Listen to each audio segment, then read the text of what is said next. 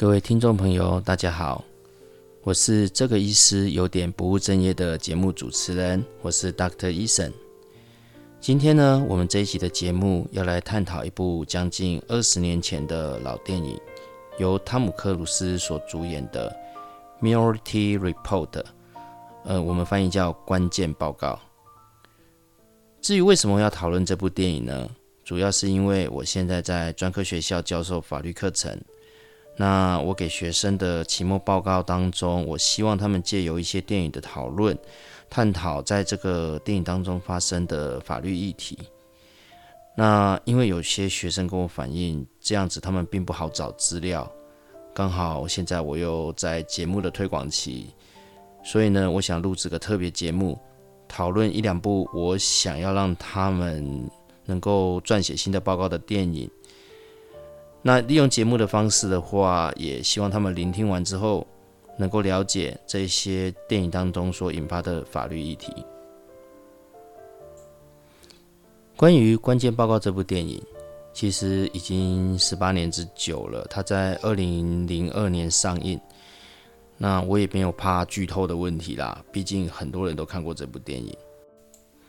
电影大致的剧情是这样的：它设定在未来的世界里。有一套先进的犯罪预防系统，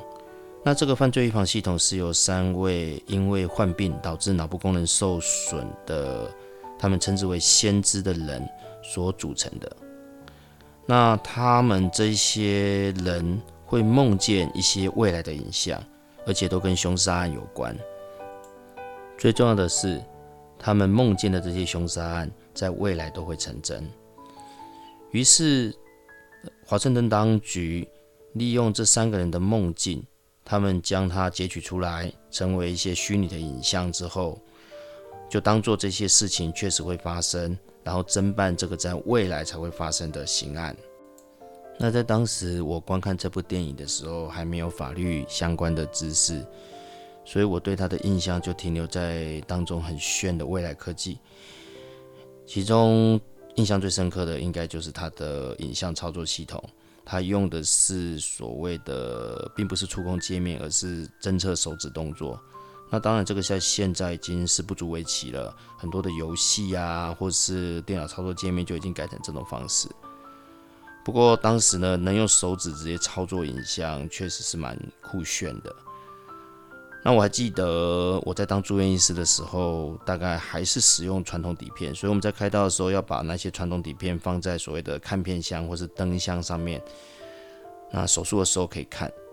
那后来等这部电影出来之后，我们就慢慢的改成现在大家常看到的呃数位影像系统。不过数位影像系统在我在当住院医师时代那个时候，等于是刚开始，所以技术非常的不纯熟。读取很慢，那操作的界面更是相当的难用。那因为我们在开刀的时候都是刷手、戴无菌手套，站在手术台上，所以我们没有办法去操控这些设备。如果真的有必要要看 X 光片的时候，我们都需要麻烦呢所谓的流动护理师去帮我们操纵电脑，让我们能够看到影像。有一次啊，刚好流动护理师并不是很熟悉电脑操作系统，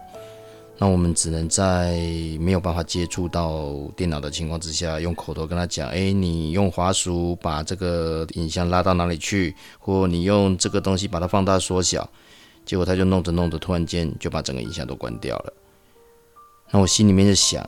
如果那个时候已经有这一套系统，我可以把手指感知器装在手套里面的话，我就可以一面开刀，一面用手指操控这些影像，那不知道是有多么的舒服的手术啊！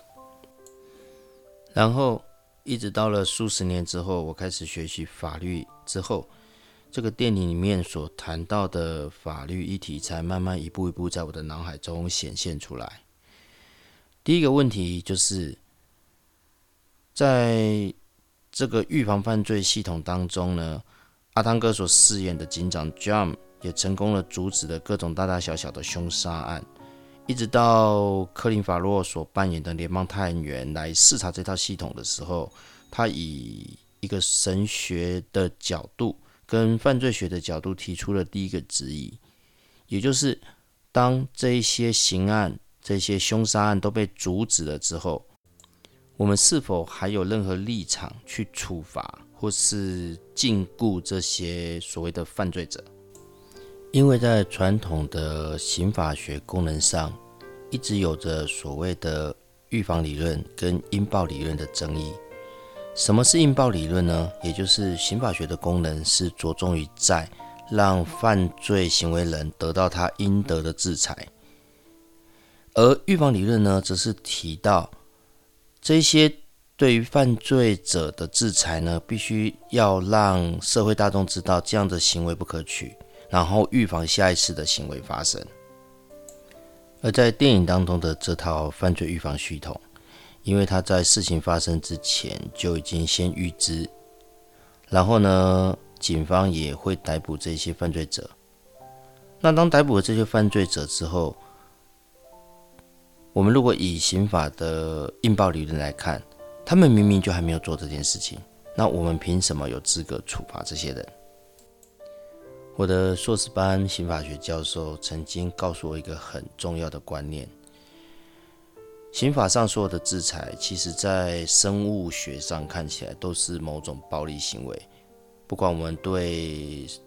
这个犯罪者进行身体的处罚。哦，自由的处罚，甚至伤害他的生命，其实跟这些人所进行的犯罪行为看起来并没有什么很大的差异。但是呢，为什么一个是犯罪，另外一个是彰显国家正义的力量？主要的原因在于，刑法上不能有任何的错误，也就是说，他只能够重放一百，但是不能错杀任何一个。如果司法体系不够严谨，在侦测犯罪，或是预防犯罪，或甚至解决犯罪的过程当中，偏离了他原来的方向跟坚持，导致有无辜的人受害，那这样子刑法的价值就会荡然无存。这也是在电影当中克林·法洛所演的联邦探员一直质疑阿汤哥所演的警长的一个核心问题：这个系统有没有可能犯错？他预知到的犯罪有没有可能实际上并不会发生？如果有，即使是一个，那这一套系统所代表的意义，以及它对于打击犯罪的正当性，就会完全的消失。由这个论点，还可以引发后面谈到的另外一个更严重的问题，也就是我们在处理犯罪行为的时候，我们究竟想要处罚或是惩罚的是这个行为？还是这个行为中代表的恶性。那我们可以看到，在电影的中段，预知的刑案即将要发生。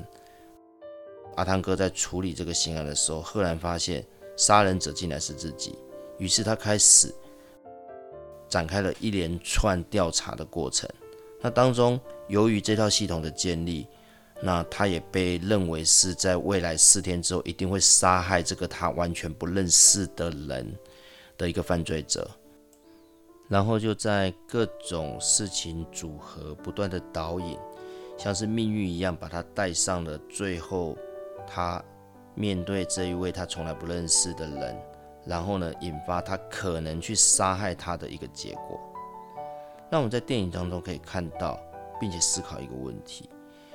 就是先知们预知的是这个刑案的发生，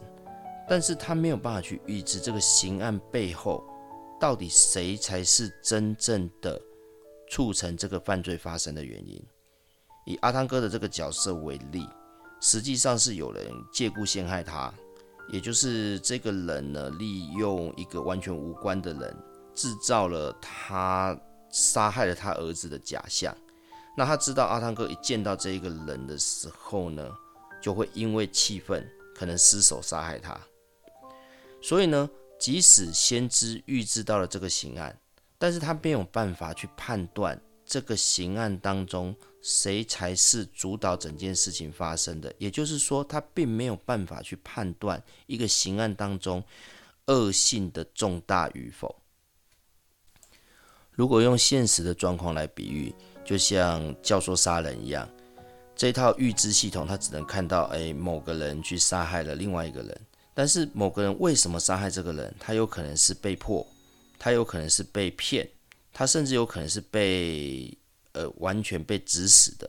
那我们刑法学上也会分这个是不管是教唆犯，哈，或是所谓的帮助犯，或甚至所谓的不同的犯罪能量上来讲，事实上处罚的规定不一样。然而这套预知系统当中，他并不会去思考这个问题，而是单纯的某某某杀人，好，或是某某某造成的伤害，他就去把它阻止掉。甚至你换一个角度来看，这套预知系统会产生我们叫做呃启示的破窗效应，也就是说，如果我们认为这个人可能是个犯罪者的情况之下，我们就先行把它做不管自由的限制或是处分的话，反而会促使他去实现这些犯罪行动。就像一个地方，如果有人开始丢垃圾。那慢慢的就会有人觉得，我也不用维持这边的环境整洁，我就继续去丢垃圾，是一样的道理。因此呢，在阿汤哥在面临这件事情的最终点，实际上他就开始面临去思考这个系统可能会发生的一个错误，那就是到底他在这个决策点上，如果他在这个案件当中并不是主要想要杀害这一个被害人的主谋，事实上也看得出来。主谋实际上是利用他可能在那个时候会控制不了自己的情绪而杀人，所以呢，他最后在杀人时间点上来讲，他并没有扣下扳机，而是延迟了几秒钟之后，呃，才因为意外导致被害人死亡。这样的情形就衍生出第三个问题，也就是这套系统究竟会不会犯错？他所预知到的事情有没有可能真的不发生？即使不被这一些所谓未来警力所阻止的情况之下，可不可能因为犯罪者的情绪或任何因素的影响，导致呢先知所预言到的刑案最后没有发生？那一旦没有发生，又会回到一开始所讲的问题：它既然没有发生了，那么？我们到底用什么样的，不管说是理由，或是合法性，或是合理性，去处罚这些所谓的可能发生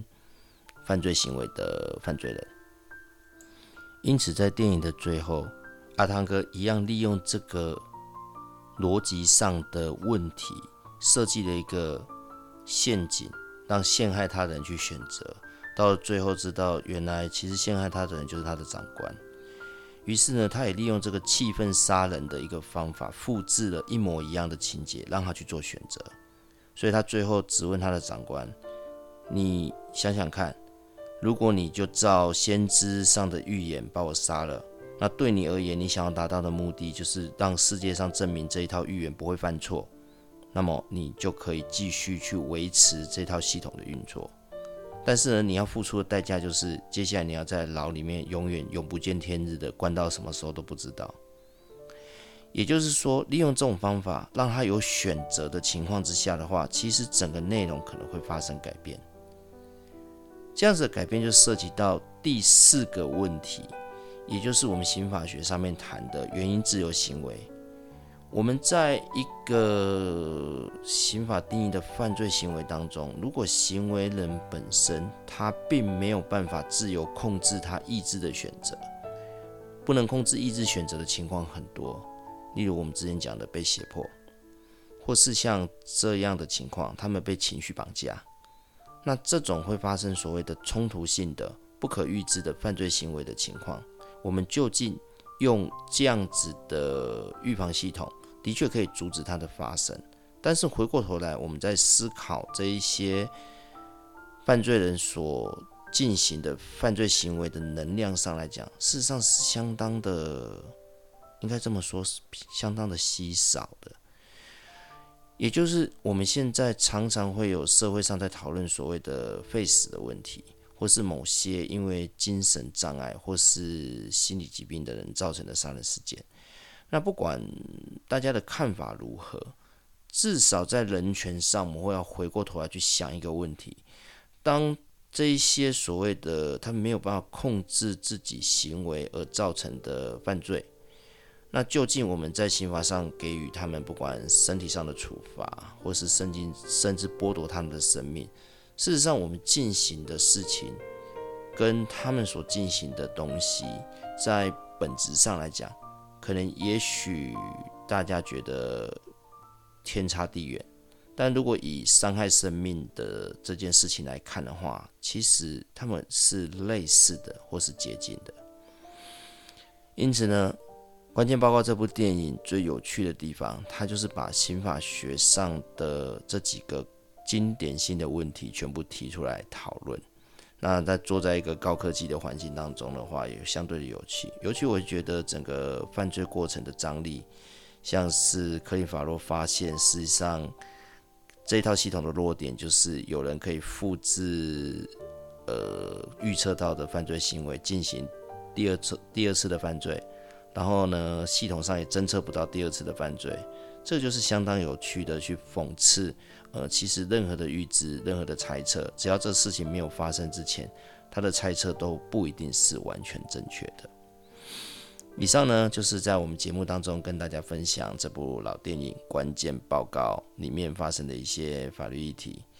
那如果你喜欢我的节目，也希望多多的订阅加分享。那我也希望收听到这一段广播节目的我的学生们，能够借由老师的这段说明，让你们对这个电影也许发生一些兴趣。或是对里面的内容，你们想要更了解一些，或是进行一些期末报告的探讨，呃，也希望你们能够学习到更多哈刑法学上的一些有趣的地方，或是说呢，它本质上的意义在哪里？呃，今天我们的节目就到这边，非常谢谢各位的收听，我们下次再会。